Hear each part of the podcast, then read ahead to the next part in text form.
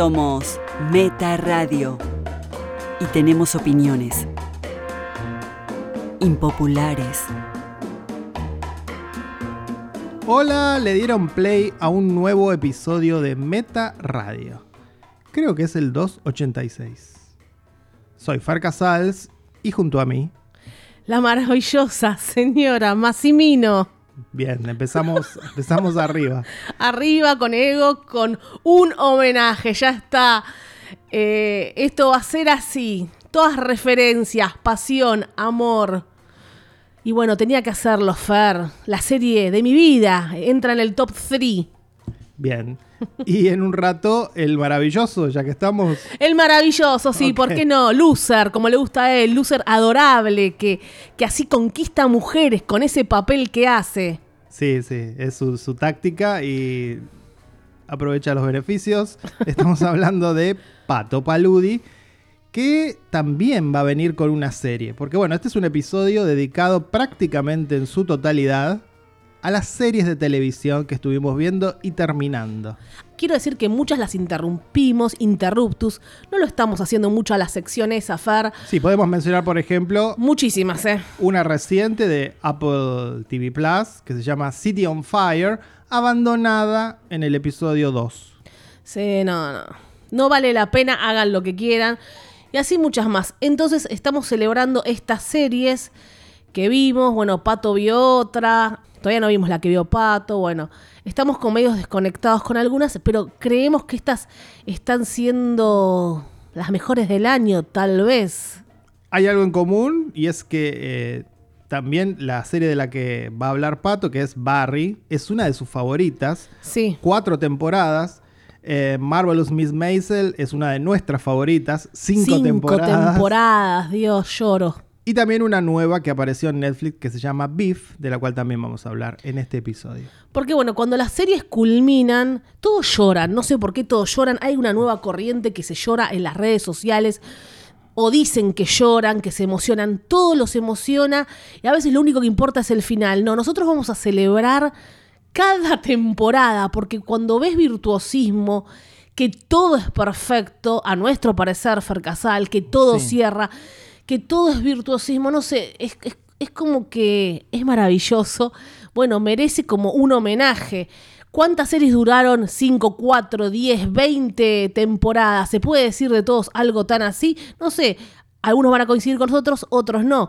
Pero bueno, no se puede jugar una serie solamente por el final. Hay gente que decía, uy, terminó mal esta. Bueno, y todo lo otro no valió, puede ser, no lo sé. O la emoción de llorar, de llorar por cualquier final. Está bien, todo nos emociona, está- estamos muy sensibles. Sí, lo que pasa es que, bueno, eh, siempre se pone como el estándar de Lost, ¿no? Entonces dicen, el final fue muy malo, eso arruina la serie, es decir, arruina el recorrido, eh, lo que vivimos a través de esos personajes. Bueno, no sé. En mi caso no, yo siempre defiendo, eh, defiendo un poco el final de Lost y defiendo el hecho de que disfruté tanto la historia que no me importa si al final tuvo ese final. Como Dexter, pero que después cuando vino New Blood nos trajo más felicidad. Pero yo no, No, no, no, puedo bueno, criticar el, pero- el viejo final de Dexter Sí. porque la disfruté tanto. Lograr enamorarse de un personaje, Pero de que el- te interese todo, que querés que exista en la vida real. Sí, sí, pero en el caso de Dexter no es solo el, el final fue malo, digamos, no fue malo el, el último episodio. No coincido igual con Bofer. Fueron malas las últimas dos temporadas y, Y Los media. fue la última toda mala, pero yo igual la defiendo porque la amé. Y The X-File fue toda hermosa, los amamos, sí, fue toda hermosa. 15 años, ¿cuántos años? Y sabes que no todo fue maravilloso, pero amamos, era otra época. No, estiraron, estiraron, en el caso de X-Files, estiraron muchísimo la historia entre ellos. Para los que vieron la serie, lo van a entender que es la hija de Scully, ¿no? ¿Qué pasó ahí? Fue No, un eso poco- fue todo rarísimo. Fue muy raro, pero Después, bueno. no, este no era, bueno, sí, sí, todo muy rápido se resuelve, pero igual los amamos, los amamos y está en el top 10 de las series de nuestras vidas. Que los que nos escuchan ahora, porque ¿quiénes somos, no, Fer Casal? Hay un programa, no lo sé yo, pero la gente nos escucha.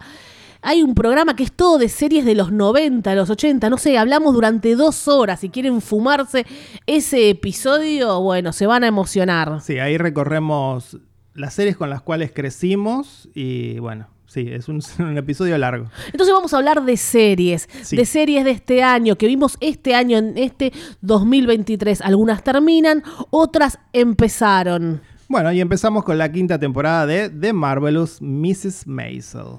De eso se trata este primer acercamiento a una quinta temporada que nosotros hablamos en episodios anteriores Sí, sí. de la, creo que hablamos de la cuarta y de la tercera.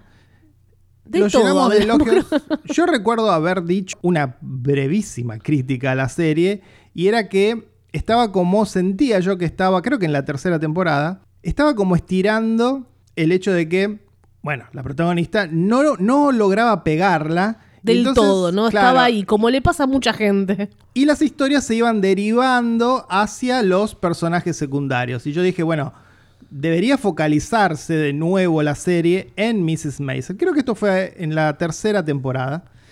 Eh, bueno, digamos que lo que pasó a partir de eso, especialmente en la cuarta, es que efectivamente los personajes crecieron un montón, los secundarios. Los pero- secundarios que te importan tanto Claro, como todos. Pero se convirtieron en muy interesantes, casi a la par de la protagonista y de su agente, que serían como la historia más central de la serie.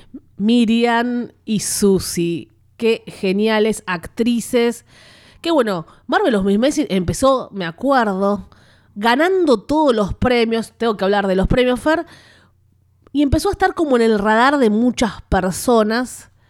Sí, digamos que fue uno Y de- realmente fue algo que nunca se había visto, este nivel de virtuosismo, la idea, las actuaciones, el guion, el vestuario, todo, todo lo que sucede en esta serie del capítulo 1 al final.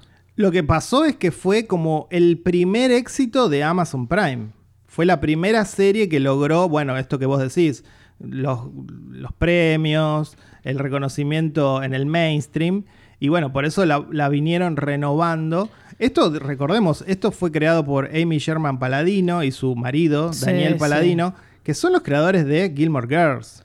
Ya venían con este estilo de diálogos rapidísimos, diálogos super clever, diálogos Ay, que Dios. remiten a, a las películas como, ¿te acordás cuando hablamos de His Girl Friday? Esa sí, película? era eso. Cuando hablamos de Girl Exacto. Friday, justo hablamos de Marvelous Claro. Miss Maisel. Es ese estilo ya que no se usa, digamos, ya no- es, es muy raro verlo en películas y en series. Bueno, ellos trajeron esto de nuevo.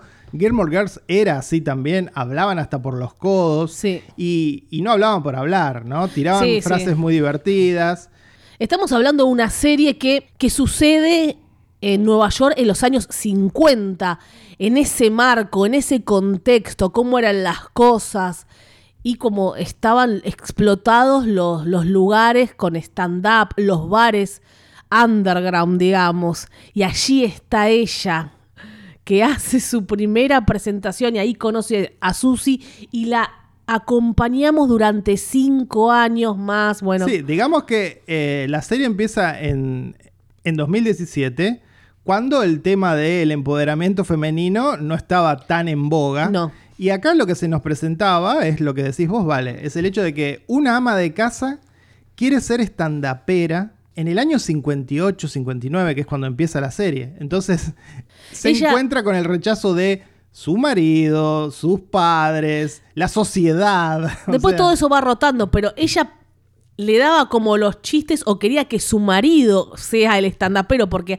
así empieza. Y, Claro. y bueno, después se va luciendo ella y todo lo que sucede con las familias. Las actuaciones de los familiares es algo que yo no vi nunca en una serie. Lo, lo que se logró, el trabajo que hace personal cada personaje con la dirección. Porque El vos los conocés, ¿no? el ensayo, los conocés tanto. Viste cuando te dicen en las reuniones de teatro que se está hablando de una nueva obra de teatro, están todos los actores ahí sentados en una mesa.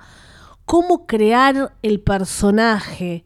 Darle vida, se crea una nueva personalidad, es algo que, no sé, traspasa la pantalla. Y sumado a todo esto, sumado al hecho de que es una serie bastante cara, la recreación de época es espectacular, hasta el mínimo detalle, se le suma el hecho de que la serie se permite también cinematográficamente levantar la vara, porque una característica que tiene la serie, que cualquiera que haya visto casi te diría, aunque sea un episodio, lo notó, son los planos secuencias. Es Y una locura. Es una locura. Planos secuencias además llenos de contenido porque cuentan con esos recorridos, describen ambientes, te ponen en contexto, Sí. se aprovecha para que los personajes hablen y no son este el típico plano secuencia de la nuca de alguien. No, no. Al contrario, en general son de frente, bueno, Es un recorrido.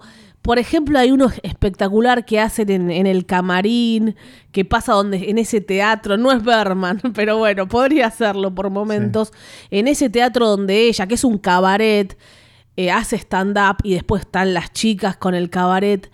Hay un episodio tan increíble cómo es ese movimiento de, de cámara y que lo siguen en, en- en varios episodios Sí. de esta temporada que no te das cuenta, por- por- o mirás una cosa o mirás la otra, porque todo es tan fabuloso que ya no sabes dónde concentrar tu mirada. Es una serie que no para, es una serie incesante. Eh, en algún momento te abruma, me imagino que si venís acostumbrado a otro tipo de contenido puede abrumarte Sí. tanto diálogo, pero cuando le encontrás el ritmo creo que es súper disfrutable. Es una serie que la ves con una sonrisa todo el tiempo. Todo el tiempo. Eh, y yendo un poco a la quinta temporada, introduce algo que después, lamentablemente, nos enteramos que tuvo que ver más con el hecho de que Amazon le quitó, Presupuesto, le sí. quitó presupuesto a la serie y le dijo van a tener que terminarla en la quinta porque la serie de El Señor de los El Anillos. Señor de los Anillos es muy cara, entonces bueno. Igual los paladinos, los paladinos Sí. dijeron que no la querían alargar más, ellos no son de alargar, tal vez una más para contar un poco más tranquilo todos estos flash forward que vemos, estos saltos al futuro donde se ve a la hija, al hijo, empezamos en 1981. Eh, y está bueno, a mí igual me gustó que den esos pequeños fragmentos del futuro, muy poquito a cuentagotas, donde vos te das cuenta si la pegó o no la pegó también. Claro, y da un poco más de contexto acerca de eh, algo que la serie quiere, quiso decir siempre, y es que hay un precio que se paga, que paga un artista exitoso. Y ese precio en general es la familia, ¿no? Eh, eh, Maisel siempre se mostró como una madre ausente, inclusive cuando era una madre joven, porque se iba a los, a los boliches a la noche a actuar y dejaba a los hijos con la abuela, ¿no? Sí, como Este, mucha gente. Sí, sí. Pero también, de nuevo, el contexto de principios de la década del 60 Claro que está- eso- estaba muy mal visto.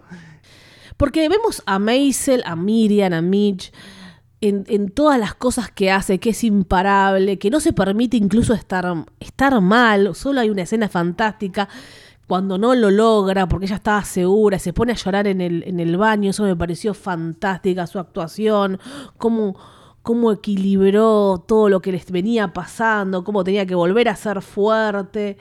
Eh, está su relación con Lenny Bruce, que la cierran también, Lenny Bruce, un homenaje increíble a este estandapero único, controversial de la época. Y que eligen esquivarle, aunque lo muestran en el último episodio ya un Sí. poco más afectado por su Adicción. adicción a las drogas, que finalmente en la vida real lo iba a llevar a la muerte. Sí, murió en el 66, si, si no me equivoco. Pero está bueno que la serie elige evitar eso y, este, y mostrar a Lenny Bruce como lo que fue, un pionero, un tipo que, que estaba un outsider dentro del mainstream. Este, y nada, e- eso está buenísimo porque bueno, hay muy pocos personajes de la vida real en la, en la serie. Este es el más... El que más episodios tiene, Sí. que de hecho está en, el, está en el episodio piloto, ¿no? Ya aparece en el episodio piloto Lenny Bruce. Sí.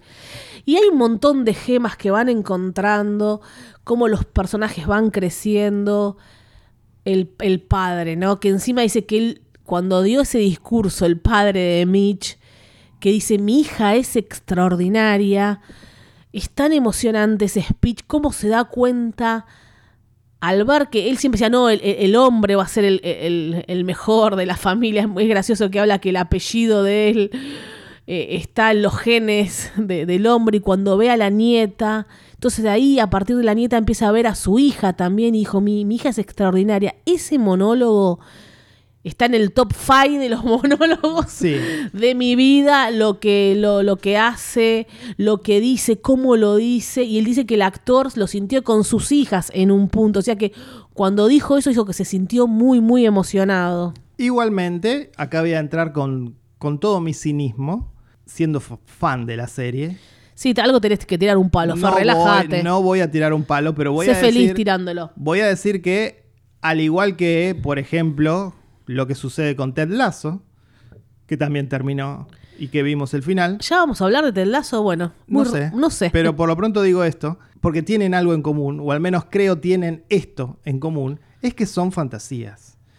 El hecho de que Maisel haya logrado Ah, bueno. en aquella época ser una estandapera exitosa es una fantasía que en la vida real no hubiese ocurrido. El hecho de que el padre haya descubierto finalmente y reconocido que la hija tenía un trabajo mucho más valorable que cualquier otro que él haya soñado para ella, también es una fantasía que no sucede. Eh, hasta te diría lo que sucede en el episodio, en el último episodio, si bien es maravilloso No, no, y, es- y conmovedor, que es que ella de alguna manera le tuerce el brazo al conductor del programa, que es este sería como una especie de Johnny Carson de la época, y fuerza un stand-up en vivo y se convierte en estrella y automáticamente este Johnny Carson, que es Gordon Ford en, en la serie, eh, Actorazo. se da vuelta y le dice, bueno, ya está, sos una genia. Bueno, un poco de fantasía, está bien. Un poco no, me parece que la serie es Un mucho, poco. es muy fantasiosa en ese sentido, pero a la vez me gusta que este último episodio conecta con el primero, o te diría conecta con la premisa de la serie que fue decirnos, no hay manera que una mujer pueda lograr lo que No. logró Mrs. Maisel. Y ya ves que en el episodio final ella no lo logra, tiene que forzarlo. Tiene que forzar, no puede hacer, incluso hablando con contactos, siempre hablamos que son los contactos en la vida. No, ah, bueno, entró a trabajar ahí porque tiene un contacto. Es- es- eh, pasa en todas partes del mundo pidiéndole a Susi que hable con una ex que por favor, y el tipo no cedía, no cedía, con un hombre hubiera sido más fácil, aunque había reglas, no, el que trabaja como escritor no puede estar en el programa, decían, aunque sea súper inteligente, gracioso y todos los condimentos. Porque ese es el centro de la quinta temporada, el hecho de que ella entra como escritora, Escritora. escritora, de guiones de lo que es el- este show de, de la medianoche de Gordon Ford. que tiene por supuesto mucho humor. Y ella en el monólogo final, que es increíble y se nota cómo se emociona en serio. Después vean un poco de behind the scenes. Eh, dice eso, que ella es ambiciosa, una mujer puede ser ambiciosa, una mujer puede querer todo. ¿Por qué la ambición es algo que está mal visto? Si vos estás trabajando, no estás cagando a nadie, ¿no? Claro. Solo el hombre siempre puede ser ambicioso y ganar más y querer más. Entonces, ella quiere lo mejor, ella no solamente quiere ser madre, ella quiere hacer reír, quiere estar ante un micrófono y decir lo que se le cante, muchas veces políticamente incorrecto. Así que bueno, cierra por todos, por todos lados. Y esos flash forward que hacen también muestran la relación, cómo quedó con sus hijos, con su expareja, que se casó varias veces. Que bueno, es así. Un homenaje también a la industria, ¿no? Todo, a la industria de ese momento, a, a la soledad. Te habla de tantas cosas. Sí, de hecho el, episodio final se llama Cuatro Minutos, que son esos cuatro minutos que ella aprovecha para dar su stand-up y convertirse finalmente eh, en estrella. Y también muestra, ahí sí digo, la serie se pone un poco más realista, en el sentido de que la relación entre un agente y el talento, es decir, en este caso Mitch y Susie, en un momento se rompe. Sí. Y eso también está bueno que se muestre. Hay un reclamo por parte de ella de no estás haciendo lo suficiente y por el otro lado... Le mentía, le ocultaba Le mentía cosas, cosas, claro. le hacía trabajar mucho. En un momento dijo, me, me hacías trabajar de lunes a domingo, no sé qué. Le sobrecargaba la en, este- agenda. en esta quinta temporada hay un episodio fantástico que es cuando ella tiene que ir a hacer un- una especie de obra de teatro Sí. Qué bueno, no, no se puede creer. el camión de basura para un, para un sindicato, no sé para qué era. Porque te Este, habla de la mafia del momento, que eso era real, Fer, lo de la sí. mafia eh, en, en ese mundo. Sí, bueno, googleen, googleen la relación entre Frank Sinatra y la mafia, ¿no? Y cuánto tuvo que ver el hecho de- del éxito de Frank Sinatra, más allá de su increíble talento, de el empuje que le dio la mafia, ¿no? O sea, era algo re común y la serie toma eso, toma esos, esos mitos, esas historias y lo replica en, este, en, esta, en esta fantasía. Hablamos de Mitch, hablemos de Susi que también lo logró, porque Susi tenía el talento de ver el talento en otros. Hay que ser agente, hay que moverse. También, bueno, aparece un toque Sophie Lennon, una actriz increíble y lo que siempre hizo fue genial con un cierre que también, como que todos los personajes van teniendo su cierre. Después, eh, bueno, algunos eh, que se han quejado, hay es una serie de chetos de White People Problems. Bah, estamos hablando de la década del 60, ¿no? No sé si calificarlo como cheto, digamos. gente con dinero. Era gente con dinero, sí, bueno. Sí, Sí. son historias que también se cuentan. Ahora en la actualidad la gente está llorando con Succession, una serie actual de, de ricos. En ningún caso. eh, el problema es el poder adquisitivo de personajes televisivos o cinematográficos, sino cómo se cuenta eso.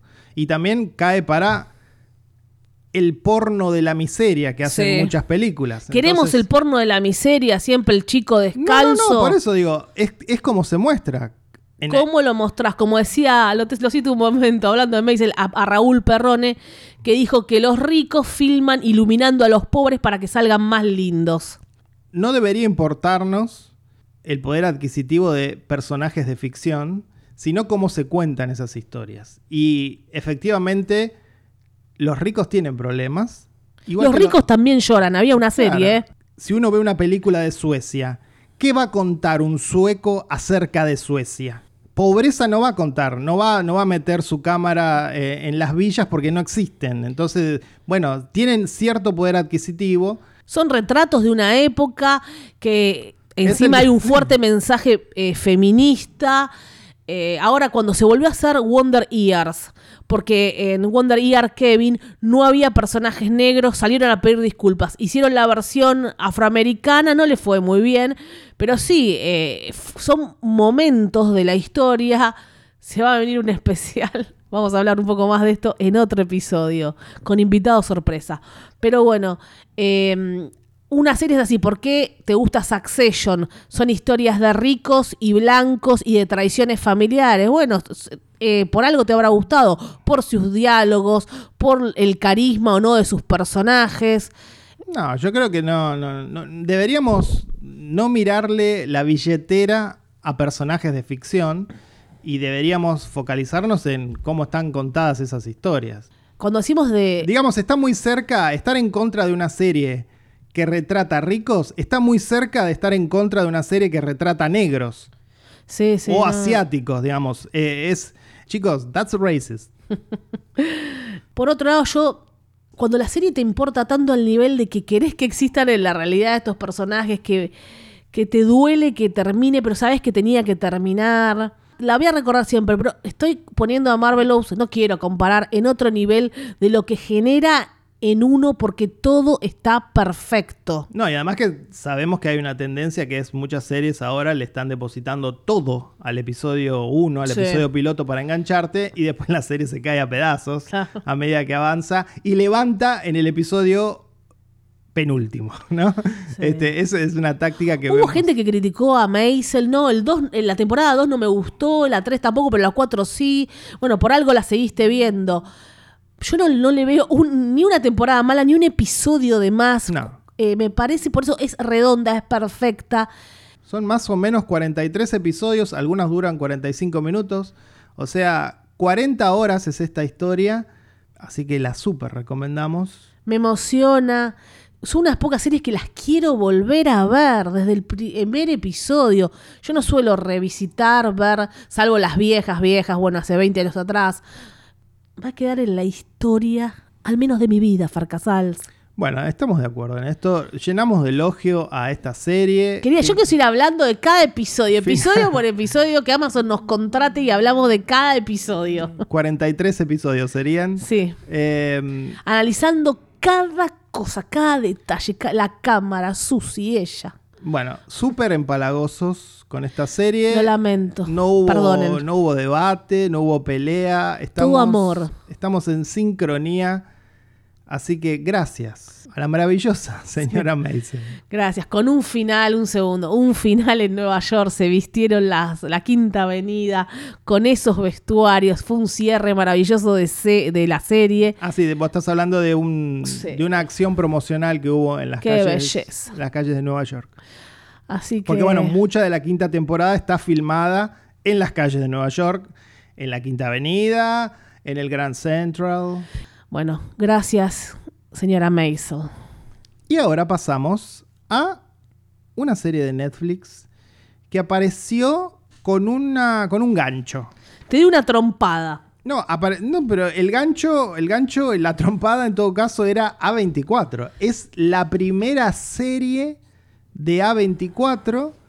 Dicen que cuando salió y la filmaron, empezó una guerra entre los entre las plataformas de streaming a ver quién la compraba. Bueno, la compró Netflix. Ah, bueno, había una guerra. Sí, sí. Pato diría, ah, 24. Ah, 24. ¿A le pusieron bronca? Beef. Es un término muy utilizado en el, Bronca, chicos. en el mundo del hip hop. Eh, beef. Que sí, es eso. Es bronca, es conflicto, quilombo. Como quieran llamarlo. Dice la sinopsis. Bueno, viste que la otra vez estábamos, todo es sisu. También todo es beef, gente. Todo es sisu y beef. Ok. Eh, Y sí, dice... piensen en sus vidas. Un contratista fracasado y una empresaria descontenta se enfrentan en un incidente de furia al volante que se sale de control y saca lo peor de ellos. Bueno, efectivamente, de eso trata Beef. Es una comedia negra que me sorprendió mucho porque esconde, esconde su puñal este, abajo de, de la manga, ¿no? Porque cuando empieza a decir, ah, bueno, es una comedia, va a ser divertida, mira estos dos que se pelean por, porque, porque se chocan casi los autos, una boludez. Como, que- como en relatos salvajes, ¿no? Claro, que- Me- rápidamente te la menciono. Están peleando dos en la carretera. Sí, que va escalando, que va escalando, y uno dice, bueno, ¿a dónde van a llegar estos dos locos asiático-americanos? Y, y no, y la, y la película, la serie se va ennegreciendo cada vez más, Muy, muy oscura. llegando a los últimos episodios donde, te diría, es una reflexión acerca de la humanidad, de los vínculos, de, de- de lo que significa eh, la vida en sociedad. o Eso, sea- quiénes somos y cómo nos conectamos con los demás. Cuento brevemente una anécdota mundana que mi madre me contaba que había un familiar taxista que llevaba un caño, un caño porque si pasaba algo, si se enojaba, Bueno. una noche de furia, no, ¿cómo es? Un día de furia con Michael Douglas, salía con el caño a romper otro auto. Claro. Un familiar muy, muy lejano. Quiero decir que no tengo nada que ver con este familiar Bueno. lejano. Estamos todos locos, la ira, hay problemas de ira, hay grupos de ira. Bueno, si ese familiar hubiese sido norteamericano, no llevaría un pedazo de fierro, llevaría un arma. ¿Qué es lo que pasa? Era un familiar del conurbano y bueno, nos manejamos así, con fierrazos. Claro, bueno. Borren todo. Otro tipo, otro tipo de fierro. Otro tipo de fierro, fierro real. Eh, bueno, o sea que, que se ve eso, la gente y la ira. Y vos decís, ¿pero dónde nos lleva esto, Fer? A descomponernos como humanos. Que, y bueno, siempre está el tema del dinero. Quién tiene más, quién tiene menos. Sos feliz, no sos feliz. Y también el hecho de que en esta serie, eh, esta, esta premisa que parece cómica y que efectivamente lo es, especialmente en los primeros episodios, también va, va- además de, va- de ir revelando toda esta oscuridad acerca de la existencia de estas personas, eh, muestra que son mala gente. Sí. Y que Todos. si bien el final, en el final los personajes muestran una humanidad que no habían mostrado en ninguno de los episodios, eh, casi te diría que no alcanza para el hecho de que todos tuvieron acciones condenables con respecto a otra gente, ¿no? Este, bueno, acá eh, los protagonistas son Steve Young, que lo vimos en Nope y en, en varios lados, ahora está, bueno, en Minari, también Minari. ha- hablamos aquí. Y Ali Wong, que es una, que es una estandapera, Es, es- es buena como stand-upera, es buena como actriz, sí. eh, había, hasta ahora había hecho solamente voces en películas Y animadas. Paper, Paper Girls no hizo. Hizo Paper Girls. Pobre Paper Girls. Sí, que vimos, otra que abandonamos, ¿no? Vimos Pero estaba, episodios. está bien la historia, es un gran cómic, según dijiste Fer, pero no había un centavo. No. Eh, la producción daba cringe. Aquí está fantástica. Para mí, ella está a la par de Steve Young, que yo Sí, considero sí, sí. uno de los mejores actores ahora jóvenes. Repetilo, Steve, ¿cómo es? Steve Young. Es el, uno de los mejores actores jóvenes. Jóvenes, porque, a ver, voy a, voy a fijarme qué edad tiene, pero. La gente está googleando a la par de Fer Casals. Tiene, tre- tre- Según Fer, uno de los mejores actores. tiene 39 años y efectivamente lo considero para la, ese rango de edad. Me parece que es uno de los mejores actores nuevos. Está en el top 10 de Fer. A ver, caras nuevas. ¿no? New Faces. Y también aquí hay un gran secundario que es uno de los amigos garcas del protagonista. Muy bueno, muy bien su papel. Es muy bueno. Y ahora cancelado porque en un podcast contó que violó a una mujer. Ay, bueno, cosas que pasan, mío. chicos. Es, así el mundo actual. Todos violaron. Yo, te- yo siempre digo, los hombres siempre a alguien violaron.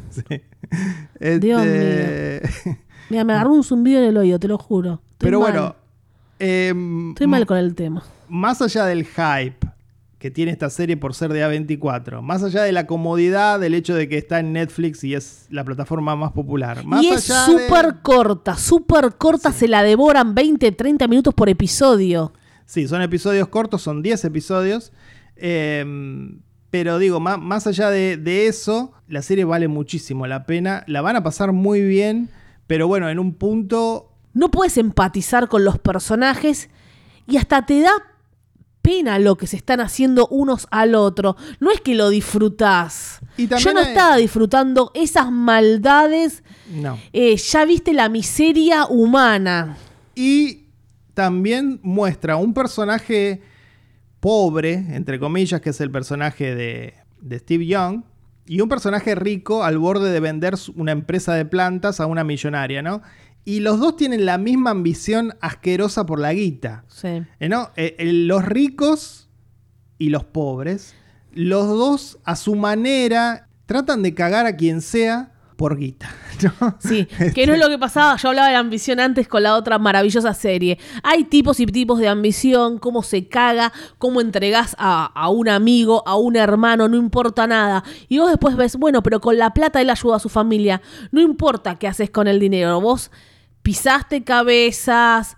eh, se, sí, se habla un poco. ¿Qué ser buena persona y mala persona? Bueno tenemos una moral, algunos principios básicos, supongo, no sé, algo les va a remover a ustedes esto que ven, desde lo que viven en un trabajo, en una familia. Sí, es- Siempre hay un garca, todos son garcas y a qué nivel, ¿no? Eso está muy marcado en la serie y, y también por eso digo que, que va mucho más allá de su premisa. Es una serie que te vende una premisa divertida, ganchera, pero que a medida que avanza vas encontrándole muchas capas como a una cebolla. Un gran, gran final. Ya la gente que nada más le gusta el final y llora, bueno, tiene un gran final. Sí. Eh, Y vos sabés que me enteré una cosa media extraña. Esta serie la vendieron como una miniserie, pero aparentemente el creador quiere una segunda temporada. Dijo, Con ellos no. Hay más historias para contar acerca de estos dos personajes, Danny y Amy. Eh, para mí, para mí está bien así. Para mí- Sí, no, redonda. Salvo que haga beef con otros dos personajes y que sea como de Wild Lotus, ponele. Algo así que sea autoconclusiva. Igual yo no la tocaría, no la tocaría. Pero bueno, como fue, creo que fue exitosa, que tiene impecables sus críticas. No fue muy popular, ¿eh? Yo no, eh, no conozco a nadie que la haya visto. No, no, no fue muy popular. Eh, me parece que en algunos lugares también asusta el protagónico asiático. Sí, Digamos, a mí me ¿no? han dicho, por ejemplo, cuando me preguntaron, ¿te gustó? Bueno, no sé, no, no sé si voy a pasar del primer episodio, me han dicho. Entonces es un... ¿Basado en qué, no? Basado el que- tipo de humor, más El o tipo de menos. humor, sí, bueno, pero después va a haber sorpresas. Bueno, es la gente que después ve la, la serie de Franchella en, en Star Plus, ¿no? Y el bueno, encargado. No, Bueno, sí. es así. El encargado te, te defiendo a Goiti, te defiendo a Goiti. Ok, Como siempre es intocable. Para mí, Goiti seguro cancelado, violador, algo. Uno de los mejores actores argentinos. Te la, me- te la metí. Uno de los mejores actores jóvenes. Jóvenes. A ver, googleo. Tiene 35, nada. Bueno, eh, así que aprobada también Beef. Nos gustó mucho. Y creador de Beef, terminala acá. Crea otra historia. No, no la sigas. No sé, vamos a ver. Cerró bien. Bueno, pero ahora viene Squid Game 2 que dijo, no, no voy a hacer por nada del mundo. Dijo, no voy a hacer por nada del mundo. Bueno, ¿cuánto le pusieron? ¿Cuántas valijas? Cuando vio la valija. La valija dijo, que es como la que él da a los, a los que participan en el juego del calamar. Para quien nos escuche, dice, ¿qué carajo es Squid Game? Claro, le, le tiraron toda esa guita encima y dijo, bueno, hago una segunda temporada. ¿Te acordás? Un segundo, dijiste, te tira la guita arriba. Ese programa, qué triste, finalísima, creo que era con Leonardo Simon, que metían a una mujer con pollera en general Sí. en una cápsula y había viento, entonces se levantaba la pollera, se le veía el ojete, el culo. Volvemos Sí. al programa anterior, el culo. Y, y ahí que volaban, volaban billetes, ponele que ahora vuelen de mil, de 500, de 100, Sí. y ella tenía que agarrar durante un minuto lo que más puede, se lo metía en sus bragas, en su, en su corpiño. Ah, bueno, eh, estás describiendo, brazos. Estás describiendo prácticamente el mejor programa de televisión de todos los tiempos. Bueno, todo dicho. Con razón, Leonardo Simon se suicidó, ¿no? Esto es humor negro peor que Beef. Peor que Beef, eh. Lo que acaba de hacer. Yo no sé si no lo tenés que edi- editar, Fernando. Quedó. Y ahora es el turno de Pato, que viene también él con una serie bajo el brazo. En este caso, Barry. Adelante, Pato. Hola cinéfiles, aquí Pato pensando en el final, pero no se asusten, ¿eh? no, no es nada existencial, no hablo de- del final de mi vida o del final de una relación, estoy pensando en el final de una serie. ¿no? En, en- Meta se habló hoy de esto, ¿no? de, de los finales, que de alguna manera se puede parecer a una relación porque durante años nos conectamos con personajes y con sus conflictos, nos reímos con ellos, también sufrimos, nos identificamos, y cuando llega el final muchas veces no estamos listos para soltar y nos enojamos y nos convertimos en tóxicos, en espectadores tóxicos y empezamos a criticar algo que nos hizo bien durante años, ¿no? Como que queremos borrar todo.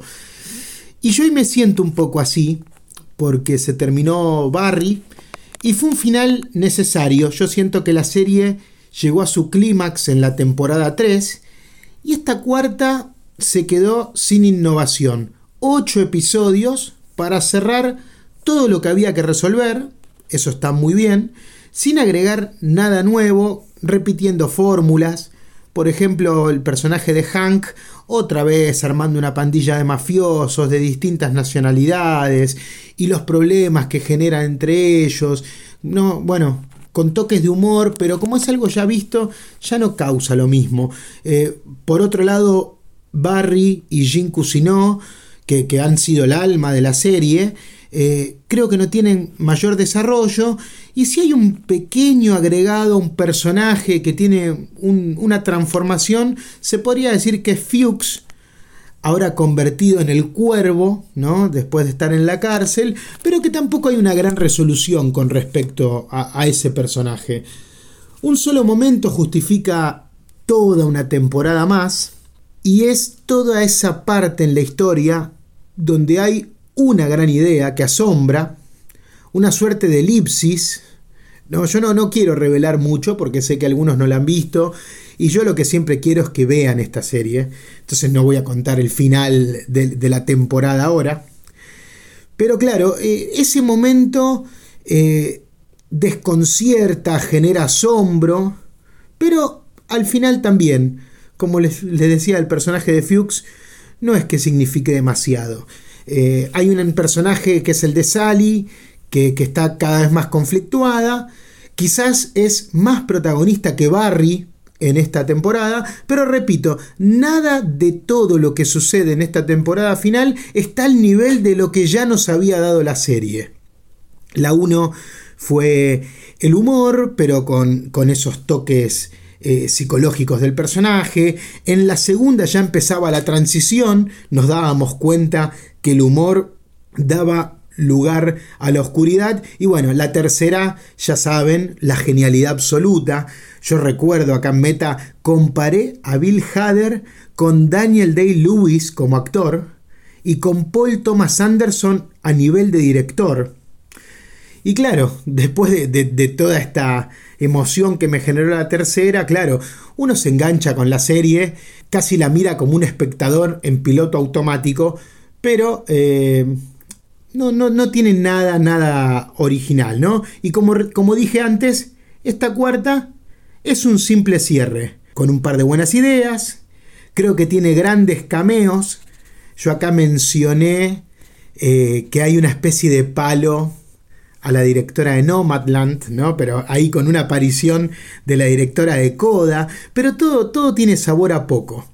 Igual me quedan las ganas de ver cómo sigue la carrera de, Bill Hader, eh, actor, productor, director y guionista de la serie, así que sin duda quiero ver su próximo proyecto. Barry llegó a su fin y bueno, mi momento acá también, así que volvemos a estudios con Vale y Fer. Será hasta la próxima, chickens. Y eso fue Barry. Pato nos viene insistiendo con que veamos Barry. En algún momento lo vamos a hacer. Nosotros también le insistimos que, vean, que vea él algunas series. No las ve ni Marvelous, ni Beef. Marvelous no creo que la La de la puerta logramos, no sé por qué era corta. Me parece que Beef la va a ver. Sí, sí. Marvelous son muchas temporadas y no sé si va a querer meterse en ese mundo. Y ahora está, creo que terminó de ver El amor después del amor serie que vos también viste. Sí, yo no la vi. No, tal vez en un momento con Pato hablamos de Fito Páez. Bueno, yo ese episodio no, no voy. Puedes hacer algunas preguntas o comentarios ácidos. no, Barry sí, es como que estaba ahí, sí, la tenemos que ver, jaja, sí, sí, debe estar buena. Y bueno, después pasa el tiempo y estás haciendo otras cosas pero quedó ahí en el tintero. Succession yo la empecé, no me enamoró el primer episodio, no me enamoró el segundo episodio, no me enamoró el tercer episodio, pero de alguna manera quiero ver a dónde va. Ya no me enamoró, entonces no voy a empezar con el pie correcto todo. Pero bueno, no, no, no hubo amor a primera vista. No hubo amor después del amor. La vida es eso que pasa mientras hacemos planes, ¿no? Sí. Bueno, la vida es eso que pasa mientras pasan temporadas de series que no, no llegamos a ver. Porque bueno, se nos pasa la vida, ¿no? No hay tanto tiempo. Aparte, ustedes hacen los que nos escuchan otras cosas, nada más ven series y compiten. Yo vi tantas, yo vi un millón, yo vi un millón y medio. Porque viste que acá está eso, ¿quién vio más? Bueno, eso es un flagelo que yo culpo a Letterbox. Mira vos. Porque el hecho de que uno pueda estar ahí metiendo las las series y películas que ve. Pero por ahí inventan y no las ven y las ponen con ese criterio. hay gente, sí, hay, pelotudos hay en todos lados, pero... Eh, Eso nos ayuda, una ayuda de memoria también a uno de, ay, lo que vi este año, el año pasado, nosotros que hablamos de cine, que tenemos la revista, el podcast, nos puede ayudar, es como un orden. Mira, justo acá... Pero para competir, no sé, en la vida real o en redes sociales... Justo acá tengo abierto en Letterbox las miniseries y películas, porque en Letterboxd no te dejan poner series. Eh, miniseries y películas que vimos en 2023 nosotros dos, ¿no? Porque Pato tiene el, el por su lado. Y las que vimos juntos, porque también nosotros vemos algunas cosas separados. Claro, por ejemplo, El amor después del por amor. ejemplo. Este, pero bueno, acá están incorporadas todas y son 90. 90 en, bueno, 6 meses. Bastante. Sigamos con las frases hechas, ¿no? Vivir solo cuesta vida, ¿qué más? Se vienen episodios donde vamos a estar los tres de nuevo juntos, pero en locaciones. Sí. Salimos de nuestro estudio llamado Limbo. Y vivimos, vivimos. Y vivimos un poco la vida, vemos otras personas. Eh, así que se vienen un par de episodios donde vamos a estar en locaciones extrañas. extrañas. Bueno, estoy acá ante el micrófono y quiero seguir hablando. Cuatro minutos más, Fer. No sé. Tenés como- cuatro minutos para... Clevers, no sé si tengo cuatro minutos clever finales para despedirme de ustedes. Cuatro minutos para convertirte en estrella. Para o para convertir eh, a un oyente casual en un oyente fiel. Bueno, ya lo dijiste todo vos, Fer. Así que... mm, Hasta aquí llegamos con el episodio 286 de Meta Radio. Soy Fer Casals. Se cierra el telón. Soy Valeria Karina Massimino.